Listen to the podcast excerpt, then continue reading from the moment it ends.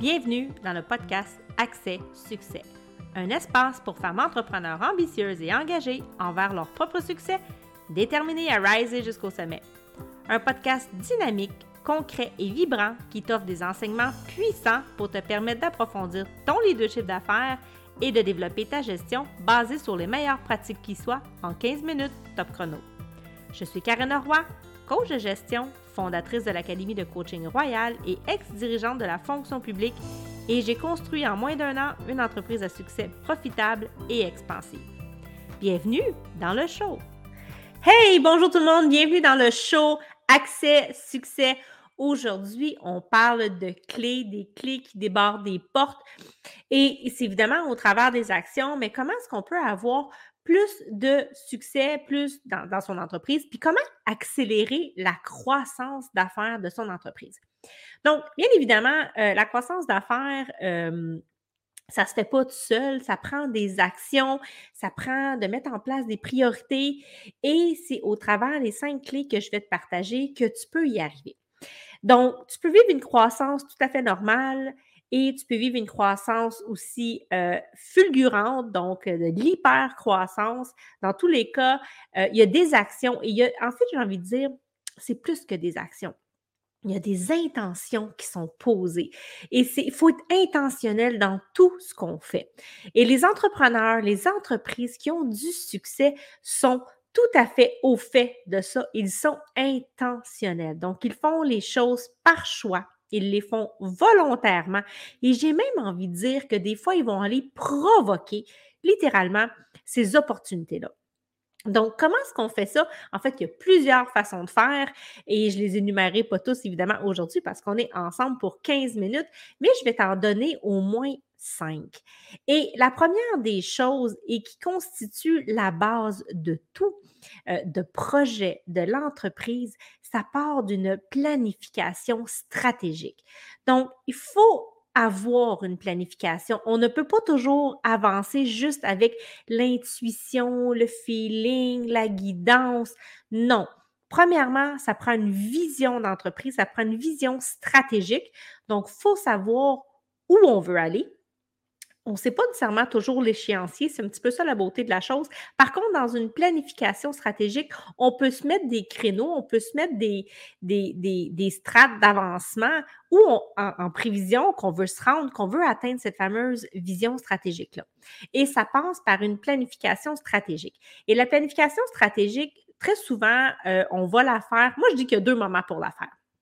On peut la faire soit souvent en fin d'année, donc autour du mois de décembre, pour planifier la prochaine année qui va commencer en janvier. C'est aussi un bon moment à faire pendant l'été. Donc, on peut décider que la planification stratégique, on la fait, mettons, euh, juillet, août, et qu'on commence cette année-là à ce moment-là. C'est souvent une période où c'est un petit peu plus tranquille, il y a une accalmie, et ça peut être un bon moment de faire, premièrement, un bilan mi-année mais ça peut être le moment de planifier la prochaine année. Donc, une planification stratégique va tenir compte aussi que dans une année, il y a quatre trimestres, T1, T2, T3, T4, et chaque trimestre contient trois mois.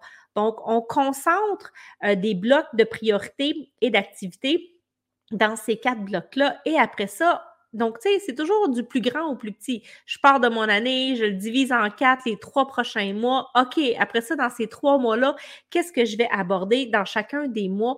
Toujours en fonction de je veux atteindre ma vision, je veux atteindre mes objectifs. Donc, on se dote aussi d'objectifs stratégiques et on les met, on les place dans le calendrier après ça dans la, dans la planification.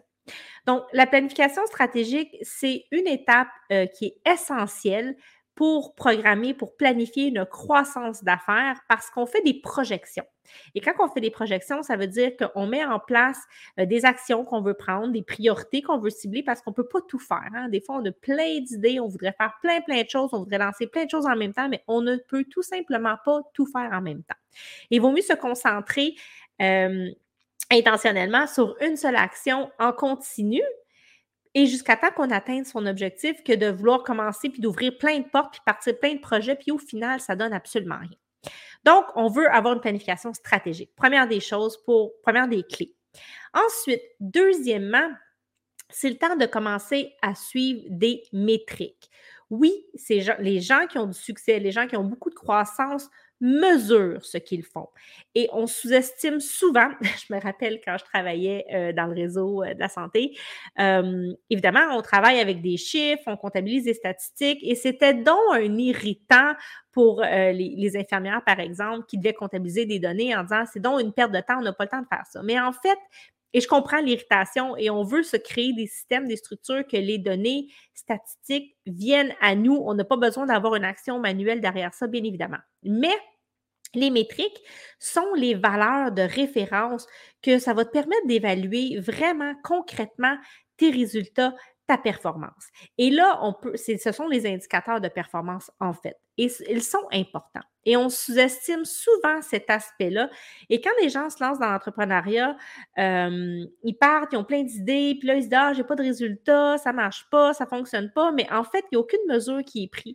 Et on sous-estime parfois euh, le pouvoir des chiffres. Et il faut faire attention, des chiffres, ça reste des chiffres, mais on peut aussi mesurer de la performance sur le plan qualitatif. Donc, ce n'est pas nécessairement au niveau des métriques euh, de, chiffres, de nombre, mais aussi au niveau d'aspects qualitatifs, de transformation, de changement. Ceci dit, on veut avoir des métriques. Donc, si tu travailles sur les médias sociaux et que tu t'es créé un groupe, par exemple, ben, tu veux mesurer peut-être à chaque semaine euh, le nombre de nouvelles personnes qui ont rejoint ta communauté. Euh, si tu as, dans tous les, tous types d'entrepreneurs devraient avoir des métriques sur les revenus, donc les revenus, les dépenses, sur le pourcentage aussi de, euh, de rentabilité de l'entreprise et une entreprise qui et ça, on s'entend, la rentabilité de l'entreprise, c'est toujours en lien avec le cash flow. Donc, ton entreprise, elle est considérée rentable quand elle fait 30-35% de profit à chaque mois. Et ça, ça veut dire que tes revenus, ton cash in, l'argent qui rentre, est plus élevé que ce que tu as comme dépense de 35 Donc, c'est tu ne peux pas avoir ces données-là si tu ne comptabilises pas des stats. Quand on rentre, par exemple, dans l'univers web et qu'on commence à faire de la publicité, euh, on veut avoir cette euh, sensibilité-là à suivre les métriques parce que la pub, euh, on veut commencer à mesurer parce qu'on a investi de l'argent dans de la publicité, puis on veut s'assurer qu'au final, il va y avoir un résultat et que notre argent, elle est bien investi. Et ça, ça passe aussi par suivre les métriques. Donc, deuxième élément à mettre en place dans sa pratique. Et là, les indicateurs, je ne vais pas tous les énumérer parce que selon ce que nos priorités, euh, les indicateurs ne seront pas les mêmes. Donc, si tu as envie qu'on en discute ensemble, écoute, ne gêne surtout pas. Tu peux regarder dans les commentaires, il y a des liens. Tu peux prendre un appel avec moi pour en discuter comment est-ce que tu peux mettre ça en place dans ton entreprise. C'est des choses que je fais avec mes clients. Troisièmement, tu veux avoir un marketing qui est efficace. Donc, euh, on est à l'ère de la technologie. Bien évidemment, beaucoup maintenant de publicité va passer par les médias sociaux. Regardez les Google Ads quand on est sur YouTube, par exemple, on voit tout le temps de la publicité qui va passer. Sur Facebook, on peut voir sur LinkedIn. Bref, il, bref, il existe plein de façons de faire de la publicité. Euh, les cartes d'affaires, je pense que c'est pas mal passé date. Les flyers dans la boîte à mal, je sais pas pour vous, mais moi, je sais bien que quand je reçois ça, c'est rare que je les lis ou si je les regarde, c'est bien rapidement, puis ça finit dans le bac à récupération. Donc, il faut aussi s'actualiser avec la réalité d'aujourd'hui. Tout le monde pratiquement maintenant un iPhone, euh, a au bout des doigts une technologie. Donc, quelles sont maintenant les nouvelles façons de faire du marketing?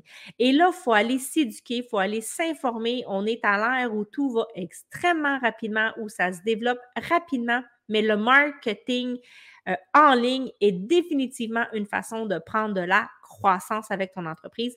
Et évidemment, il faut penser que tout ça peut impliquer des coûts. Hein. Ça va de soi, il ne faut pas penser puis avoir la pensée magique que je vais avoir une entreprise, je bâtir un empire dans les millions sans jamais investir. Tu vas toujours avoir à investir du temps, de l'argent et de l'énergie. Et quand on commence à penser marketing, quand on commence à penser pub payante, bien, oui, il y a une rentabilité, mais ça vient avec un, investissement financier. Donc, il faut la générer, il faut avoir ce cash flow-là pour mettre cet argent-là dans de la publicité qui, ce que tu veux, c'est qu'elle te rapporte plus que ton investissement. Et là où ça devient intéressant, parce qu'après ça, l'effort qui t'est demandé, et beaucoup moins parce que tu as mis en place des systèmes, des structures, tu peux avoir créé des tunnels et là, tu en fais le marketing et là, l'argent peut rentrer facilement. Puis là, je ne suis pas en train de vous dire que c'est la clé, la solution à tout, que c'est facile. Non, il y a beaucoup d'algorithmes, c'est quand même des, des technologies euh, qui changent constamment. Donc, il faut commencer à penser aussi à travailler avec des experts. Les experts savent comment faire. Donc, euh, accueillez aussi que vous n'avez peut-être pas cette zone de génie-là et c'est tout à fait correct. Donc, un marketing efficace va aussi propulser, voire même faire exploser ton chiffre d'affaires et ton entreprise. Et là, c'est quand tu es rendu là, donc quand tu as mis les bases, parce qu'on ne s'en va pas là si on n'a pas encore mis en place les fondations, les structures, là, tu peux avoir des résultats phénoménaux et c'est là où ça devient exponentiel. On a quasiment envie de dire c'est magique. Ensuite, quatrièmement, ça te prend des processus d'affaires. Donc là, si les choses sont pas ficelées, si les choses sont pas attachées, euh, tu sais, ça prend une belle orchestration logique de tout ça. Donc, avoir une entreprise qui prend la croissance, c'est super, c'est merveilleux. Mais si ça ne repose pas sur des systèmes, des structures, des mécanismes, des processus, des fonctionnements, euh, tu vas travailler bien, bien fort d'un coin, puis tu risques de t'épuiser, de te brûler, et ça va impacter directement ton service à la clientèle et tu ne seras pas capable de tenir la route. Donc, euh, ça te prend, encore une fois, prendre la croissance, ça veut dire aussi grandir, ça veut dire se construire une équipe, ça veut dire peut-être commencer à créer des directions parce que chaque, chacun a sa spécialité, a sa zone d'expertise. Puis toi, quand tu te positionnes dans ton rôle de CEO, dans ton rôle de chef, tu n'as pas besoin de connaître toutes les petites technicalités qui se passent sur le plancher des vaches. Il faut que tu comprennes les grands fonctionnements, les grands principes, mais c'est là où c'est le temps de t'élever parce que tu prends de la croissance et d'avoir euh, toujours la vision stratégique, le regard stratégique, mais tu es capable de diriger et c'est là où tes compétences de gestion et ton leadership doivent commencer à prendre place. Et si ce n'est pas ta zone de génie, tu dois aller chercher cette expertise-là et ces compétences-là. Tu peux aller à l'université si tu veux, tu peux travailler avec une coach en gestion, c'est ce que j'offre, c'est ce que je fais quand tu es rendu à ce niveau-là, mais tu veux te détacher euh, des opérations, tu veux vraiment te positionner stratégiquement. Faut que tu, sais, c'est comme quand tu es en haut d'une montagne, là, ben, en haut de la montagne, même si ça fourmille en bas dans la ville, tu l'entends pas. Et c'est ça que tu veux. Tu veux venir te positionner à ce niveau-là pour être capable d'avoir une vue 360, comme en haut d'une montagne, de tout ce qui se passe en dessous dans ton entreprise, puis à différents paliers de cette montagne-là, tu as des piliers stratégiques, tu as des ressources qui ont des compétences, qui ont des expertises et qui peuvent diriger, superviser tout ce qui se passe là où ça fourmille. Et toi, ta zone de génie, c'est de servir là où tu es la meilleure, où tu es la plus forte et où ce que tu as le, elle est là, ta zone de génie. Tu ne veux pas sortir de là. Mais ça ne n'empêche pas que tu dois quand même acquérir tes compétences de gestion toi-même. Donc, les processus d'affaires, c'est ça qui va faire que tu vas construire sur du solide. Ça va pas reposer sur des individus ou des personnes, ça va reposer sur des mécanismes, sur des structures, sur des procédures, sur des façons de fonctionner. Et en intégrant des outils et de la stratégie, et c'est là où ce que toi, tu vas être en mesure de gérer tout ça. Alors, quatrièmement, des processus d'affaires. Et enfin, Qu'est-ce que ça prend pour prendre de la croissance? J'en ai parlé un petit peu, mais ça te prend une équipe. L'équipe, c'est ce qui va faire que tu vas te propulser littéralement et ta capacité à bien l'idée cette équipe-là, à la mobiliser, à la coacher, à la former, à être présent pour elle, à être un modèle de rôle, va, ça, va te redonner par, euh, par fois mille et tellement plus. Donc, cette équipe-là, tu veux bien la choisir.